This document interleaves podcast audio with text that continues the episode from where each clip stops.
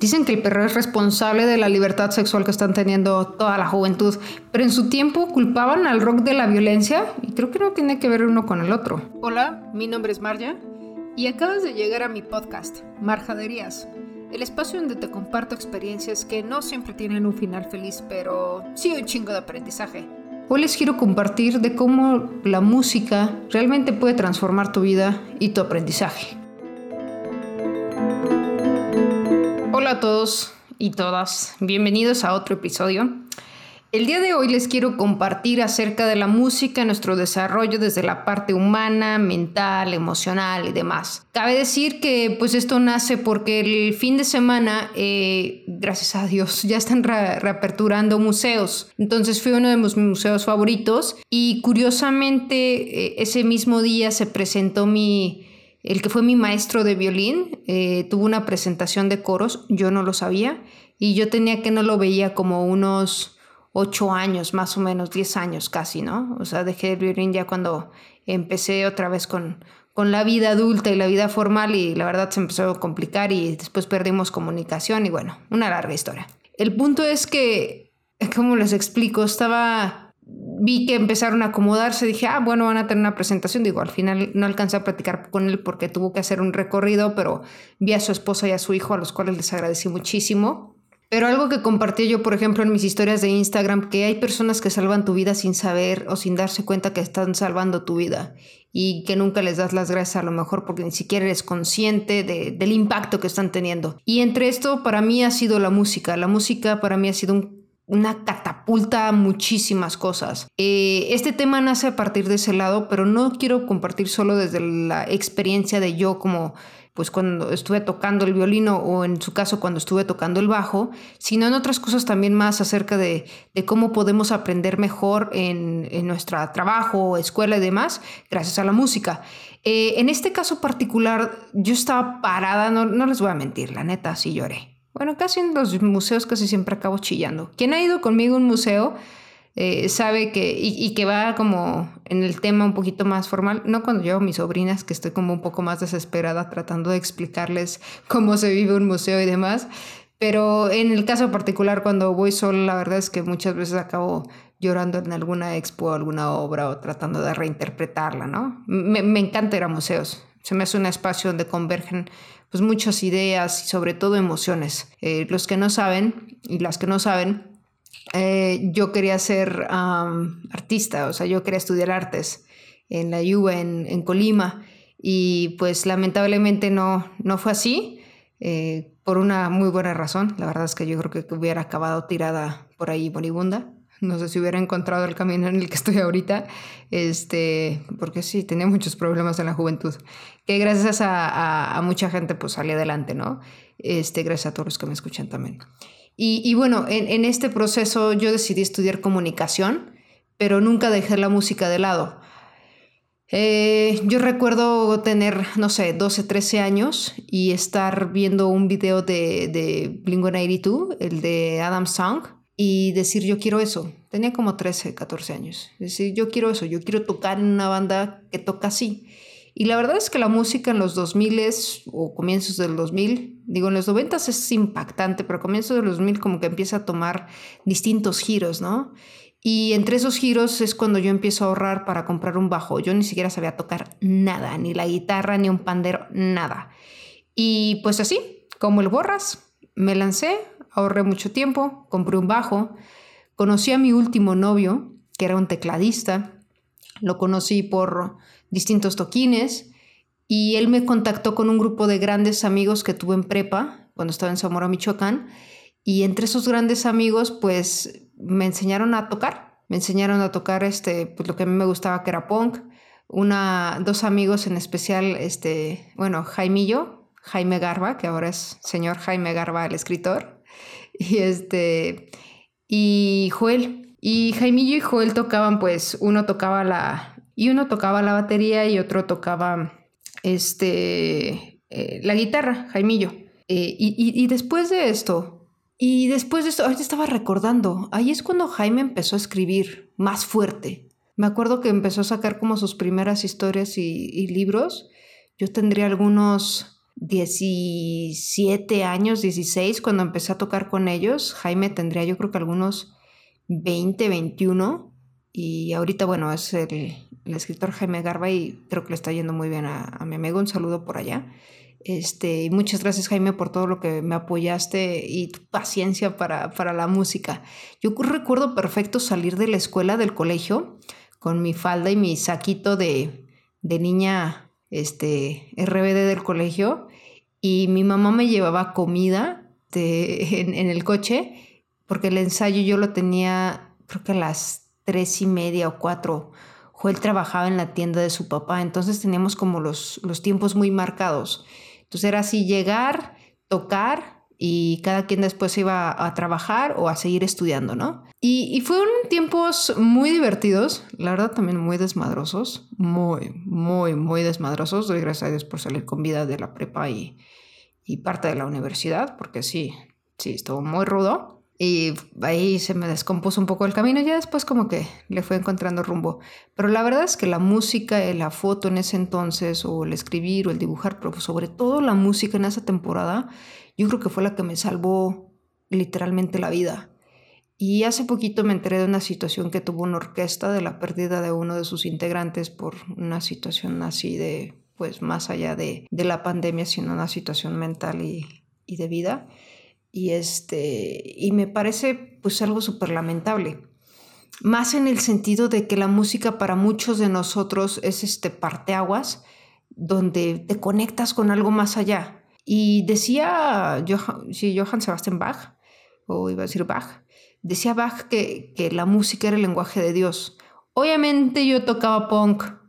Mi Dios a lo mejor era punk en ese entonces.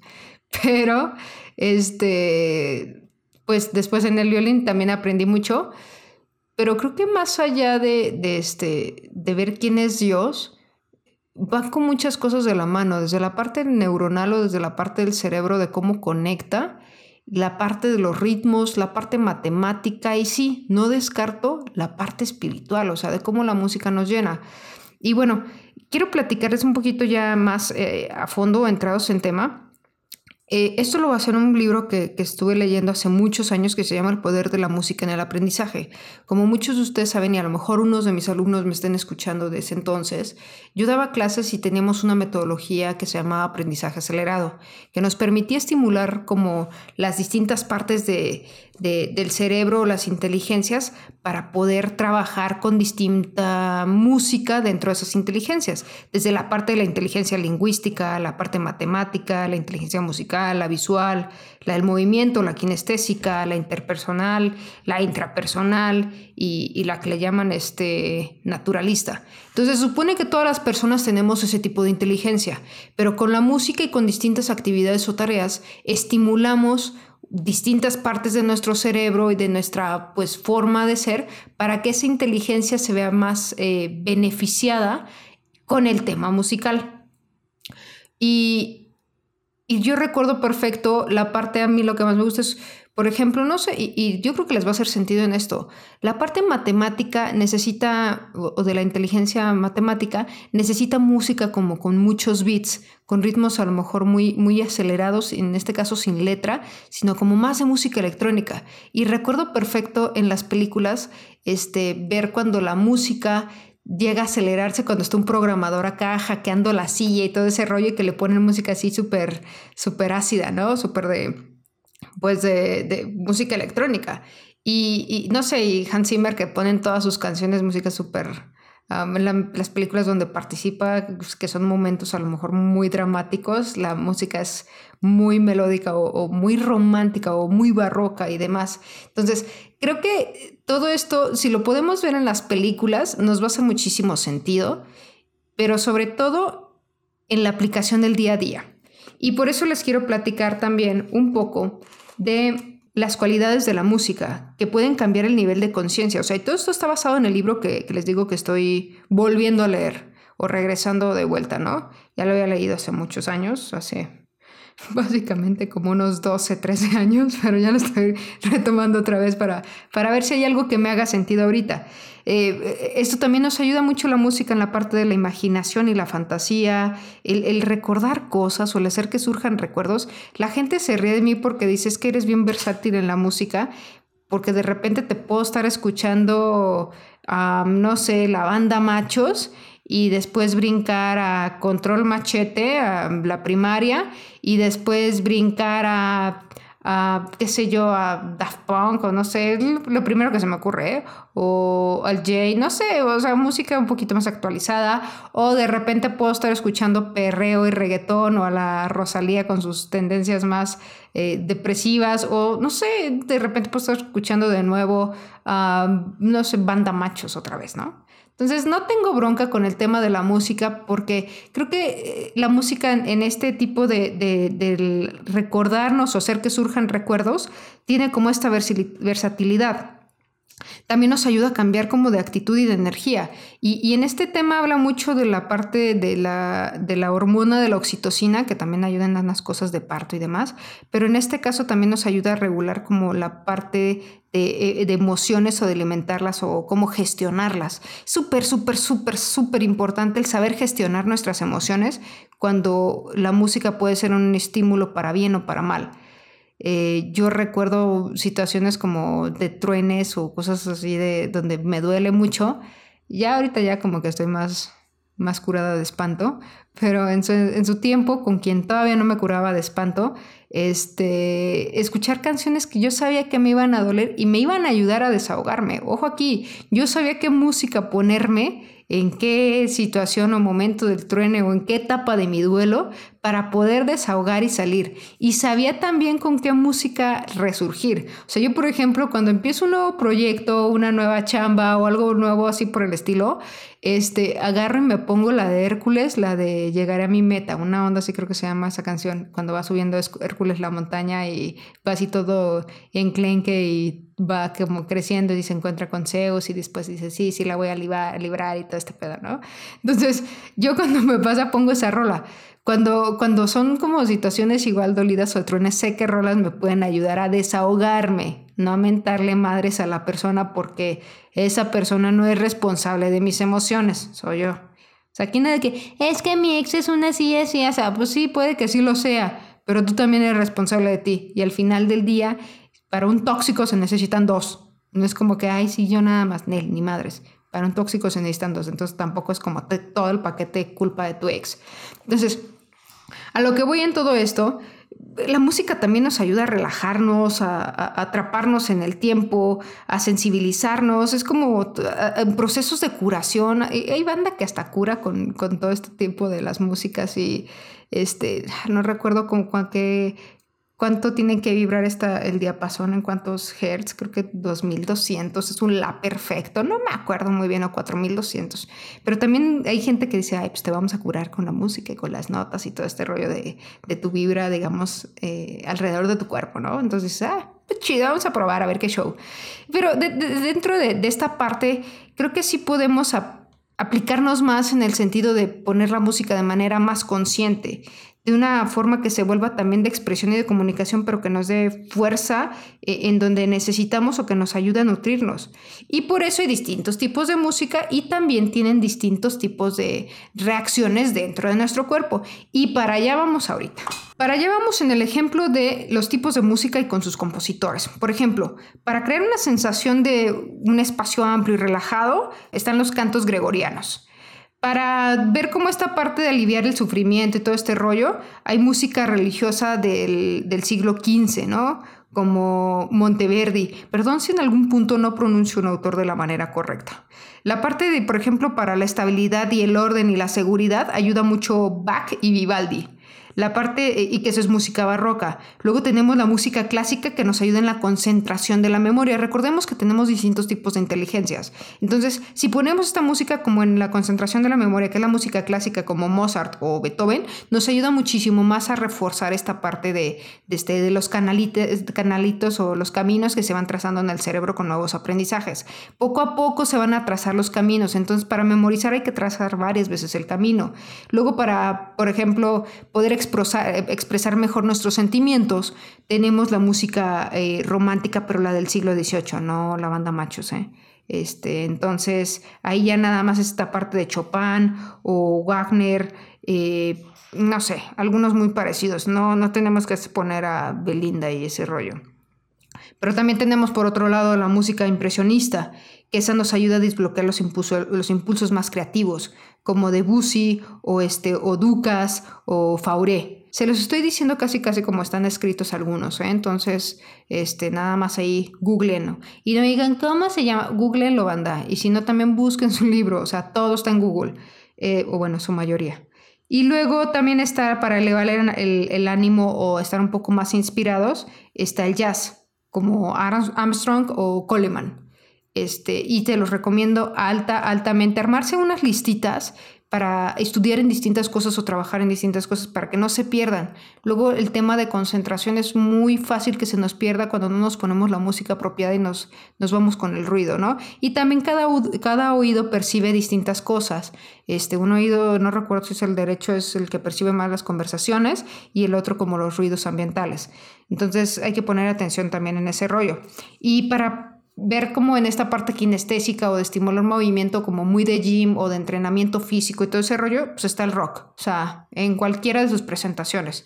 Por eso es que el rock tiene tanto impacto en, o sea, la parte slam. O sea, yo me meto en slam y sí me acelera el rock y sí me pongo a dar patines del diablo, pero si voy a escuchar una orquesta, pues acabo chillando porque no tengo idea. Sí, también soy muy sensible, pero este, Dentro de todo esto, cada uno funciona diferente en nuestro cerebro y nuestros ritmos hay cosas que vienen desde la parte de la prehistoria. O sea, más este, muy, muy cavernicolesca como, como los tambores reggaetoneros, que nos sacan el perreo desde el fondo del trasero. Y bueno, para crear un estado de alerta como de, de relajación, también tenemos eh, la música New Age, que entra como Enya.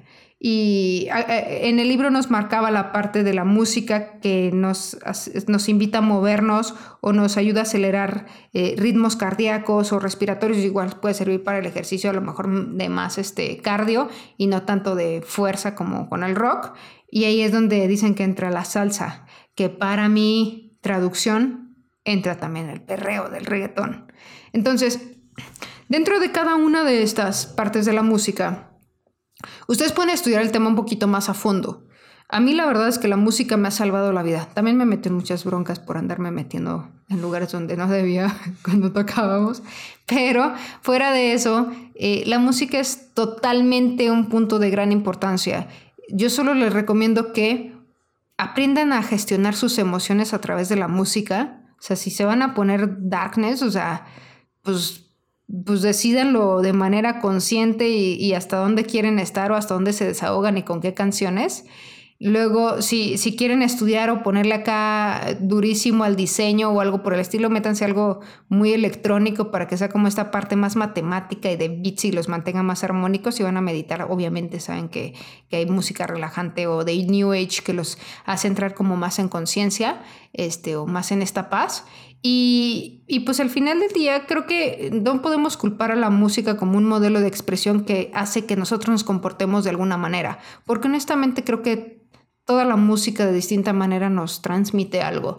Y decir que la violencia es culpa ahora del, eh, o, o, este, este tema de, de que la gente es más libre sexualmente, es tema del reggaetón, pues es como cuando decían que el rock era el origen de la violencia, es como chale, o sea, y el pop es el origen de qué, de la bulimia, es como, ¿ah? No, o sea, creo que la música es eh, meramente interpretativa, sí es importante la parte de los ritmos, eh, las diferencias, por ejemplo, con los covers, o sea, si hacen un cover de, de, rock cuando lo convierten en pop o cuando lo convierten en salsa o cuando lo convierten en clásica y demás. Hay un eh, David Garrett, creo que se llama, es un violinista que este, que reinterpreta canciones de rock, pero totalmente en violín, y, sí te dan otro, otro feeling, la verdad. Entonces, a lo que voy con toda esta parte es, la música es un lenguaje muy universal, pero puede usarse como realmente para aprender y para saber gestionar nuestras emociones. Y pues usémoslo sabiamente. Y si pueden intentar tocar algún instrumento, créanme, esta pandemia en estos tiempos, creo que sí les puede cambiar la estructura de, de pensar. Pero bueno, pues ese es el podcast por hoy. Sé que parece que va rápido, pero están durando realmente lo que tenía de idea que duraran, que son unos 20 minutos. Este, a lo mejor se les está yendo muy rápido, espero que sea en el sentido de que les esté gustando. Recuerden que pues, está muy chido que me ayuden a compartirlo, a mandarlo a más personas y demás, simplemente por seguir generando comunidad.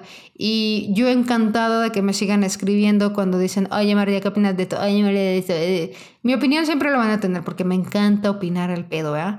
Pero al final del día ustedes construyen sus propios criterios, opiniones y fórmense porque pues, somos seres individuales, ¿no?